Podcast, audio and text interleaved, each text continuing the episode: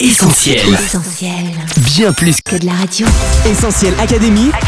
Julie et Mag. Salut à tous, Julie au micro d'Essentiel Academy en compagnie de Coach Mag. Salut Julie et salut les auditeurs. Des statues, il y en a des millions et même Johnny a la sienne, inaugurée mardi dernier à Paris. Du penseur d'Auguste Rodin à la statue équestre de Gengis Khan, du Christ rédempteur de Rio à celle de l'île de Pâques, les statues peuplent nos univers depuis la nuit des temps. Aujourd'hui, on s'intéresse à celles qui atteignent des proportions vertigineuses. C'est parti. Quelles sont les statues incontournables que vous connaissez et préférez On vous a posé la question, on écoute vos réponses. Essentiel Académie. Julie et Mag. La statue de la liberté, Louis XIV à la place Bellecour à Lyon. Il y avait la statue de la liberté, la victoire de Samothrace, la Vénus de Milo, la Vierge au voile, le penseur de Rodin, Euh, la statue de liberté, la tête de l'île de Pâques, David Michel-Ange et euh, le penseur. La statue de la liberté, statue Louis XIV à la place Bellecour, et puis celle que je préfère, c'est statue de la liberté, bien sûr. Il y a la statue du général Lee En Corée du Sud. Il y a la statue de la liberté, euh, forcément. Il y a aussi la statue Cristo Redentor qui se situe à Rio de Janeiro. Et euh, aussi la statue euh, Hachiko, je crois qu'il s'appelle comme ça, le petit chien.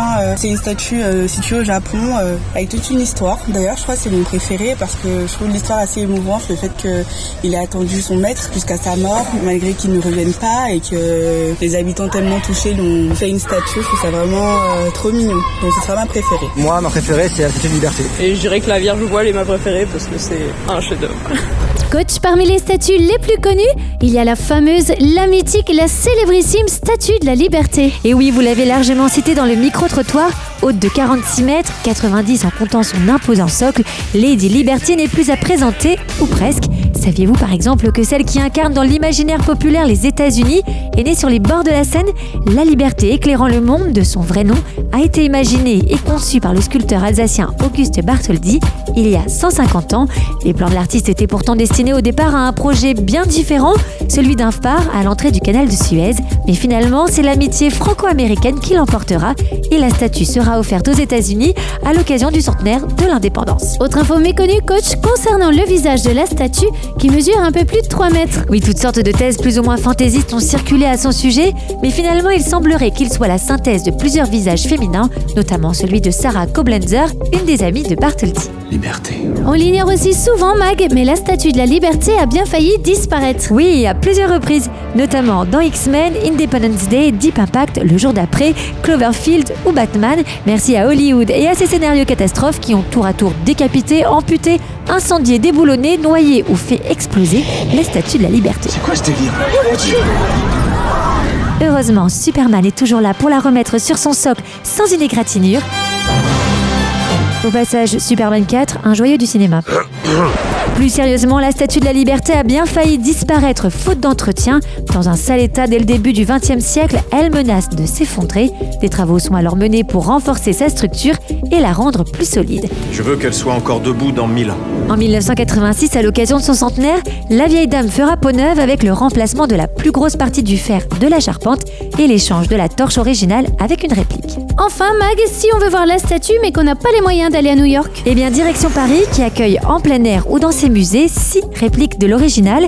La plus célèbre est installée au niveau du pont de Grenelle. Sinon, la commune de Barentin en Seine-Maritime expose aussi sa statue de la liberté, celle utilisée dans le film Le Cerveau avec Bourville et Jean-Paul Belmondo. Qu'est-ce qu'il y a? On avait dit qu'on irait tous les deux. Bien. Mag, véritables enjeux politiques, les statues nous font revisiter l'histoire.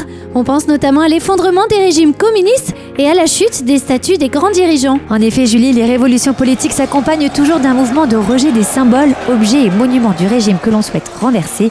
Et la chute du régime communiste n'y a pas échappé. Parmi les statues déboulonnées dans l'ancien bloc de l'Est, il y a cette immense statue de Lénine qui encore aujourd'hui fait parler d'elle. L'histoire de cette statue de 19 mètres de haut commence en avril 1970 à Berlin-Est et contribue à ancrer le culte de la personnalité vouée au leader de la révolution d'octobre au sein de l'ex-RDA.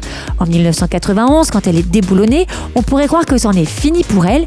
Pourtant, elle n'est pas détruite, mais démantelée en quelques 120 pièces et enterrée dans une forêt.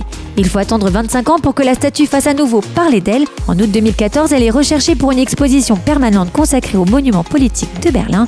C'est ainsi qu'en 2016, le gigantesque buste de Lénine a traversé la ville pour trouver sa place dans un musée de la capitale allemande. Une folle histoire qui ne s'est pas déroulée sans heurts politiques et qui rappelle les polémiques de la vague de déboulonnage toujours d'actualité, de la statue de Colbert devant l'Assemblée nationale à celle de Joséphine de Beauharnais en Martinique, en passant par celle de Christophe Colomb au Mexique. Plusieurs d'entre elles semblent promises à un funeste destin.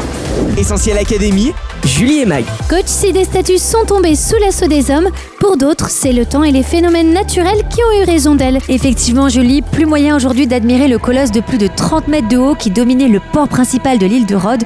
Sixième merveille du monde antique, ce chef-d'œuvre est encore loin d'avoir livré tous ses mystères. Selon les sources antiques, la gigantesque statue a été construite pour célébrer une victoire militaire. À cette occasion, les habitants de l'île auraient fondu les armes de leurs ennemis pour construire un fabuleux géant de bronze. Mais qui est ce mystérieux personnage? Eh bien, il s'agit sûrement d'un portrait d'Alexandre le Grand, représenté sous les traits d'Hélios, le dieu grec du soleil. Avec sa tête ceinte d'une couronne de rayons et ses yeux qui fixent le ciel, Alexandre le Grand devient immortel, un choix qu'auraient fait les Rhodiens pour s'associer au legs du conquérant et pour faire la promotion de leur île. Le temps aura néanmoins raison du géant, c'est la merveille du monde qui a eu l'existence la plus courte. Une cinquantaine d'années après sa construction, le colosse est détruit par un tremblement de terre. Seules ses jambes restent avant d'être définitivement détruites vers 654 lors de la conquête de Rhodes. Certaines sources byzantines racontent qu'il a fallu 900 chameaux pour emporter les derniers vestiges de la gigantesque statue. Mag en parlant de statues géantes, c'est en Inde que se trouve actuellement la plus grande au monde. Oui Julie, on peut dire que l'Asie est championne dans le domaine, du Bouddha du temple de la source en Chine à celui de Monia en Birmanie, en passant par la statue de la déesse Guanyin à nouveau en Chine et celle de Sendai Deikanon au Japon, les statues rivalisent de taille sur ce continent. Celle qui les surpasse toutes est la statue de Vallabhai Patel qu'on trouve dans l'état du Gujarat en Inde, haute de 240 mètres avec sa base c'est la plus grande statue au monde, un gigantisme patriotique pour représenter l'un des pères fondateurs du pays, Vallabhai Patel. Ministre de l'Intérieur dans le premier gouvernement de l'Inde indépendante, c'est lui qui était parvenu à unifier le territoire en ralliant des centaines d'États princiers.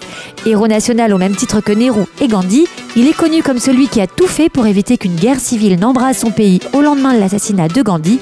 Aujourd'hui, la statue de l'unité, comme on l'appelle, suscite la polémique en raison notamment du coût exorbitant qu'a représenté sa construction, plus de 380 millions d'euros quand même, mais aussi pour des raisons politiques. Le héros national est souvent récupéré par un Premier ministre très nationaliste. Essentiel Académie, Julie et Mag. Coach, la récupération politique de l'art statuaire, ce n'est pas nouveau, notamment dans les pays qui pratiquent encore aujourd'hui le culte de la personnalité. Oui Julie, c'est le cas au Turkménistan avec la statue géante en or et en marbre du dictateur Berdi Mokamedov, ou encore en Corée du Nord où habitants et touristes doivent s'incliner devant les quelques 5000 statues de bronze de la dynastie Kim. Mais bien avant Kim Il-sung, un autre dirigeant avait de son vivant fait ériger une immense statue en son honneur. Les événements remontent au 6e siècle avant Jésus-Christ dans la province de Babylone. Le roi Nebuchadnezzar vient de faire construire une statue d'environ 36 mètres de haut pour symboliser sa suprématie et témoigner des prouesses techniques de son époque. Faste pompeux, orchestre, délégation des peuples de tout l'Empire, l'inauguration de la statue est grandiose. La foule célèbre Nebuchadnezzar et doit même se prosterner en adorant sa statue d'or. Mais trois hommes refusent de s'incliner et restent debout. Ils connaissent pourtant la sentence appliquée à ceux qui désobéissent à l'ordre du roi, la mort dans un grand four où brûle un feu intense. Conduits devant Nebuchadnezzar, ils ne reviennent pourtant pas sur leur décision et lui disent, je cite, Voici notre Dieu que nous servons peut nous délivrer de la fournaise ardente et il nous délivrera de ta main, ô roi. Et même s'il ne le fait pas, sache que nous ne servirons pas tes dieux et que nous n'adorerons pas la statue d'or que tu as élevée. Devant leur opposition, Nebuchadnezzar fait jeter les trois hommes hébreux dans le brasier chauffé sept fois plus que d'habitude. Mais à la surprise générale, les flammes ne leur font aucun mal et Nebuchadnezzar assiste stupéfait à une scène surréaliste, les trois hommes debout dans les flammes, marchant avec une quatrième personne.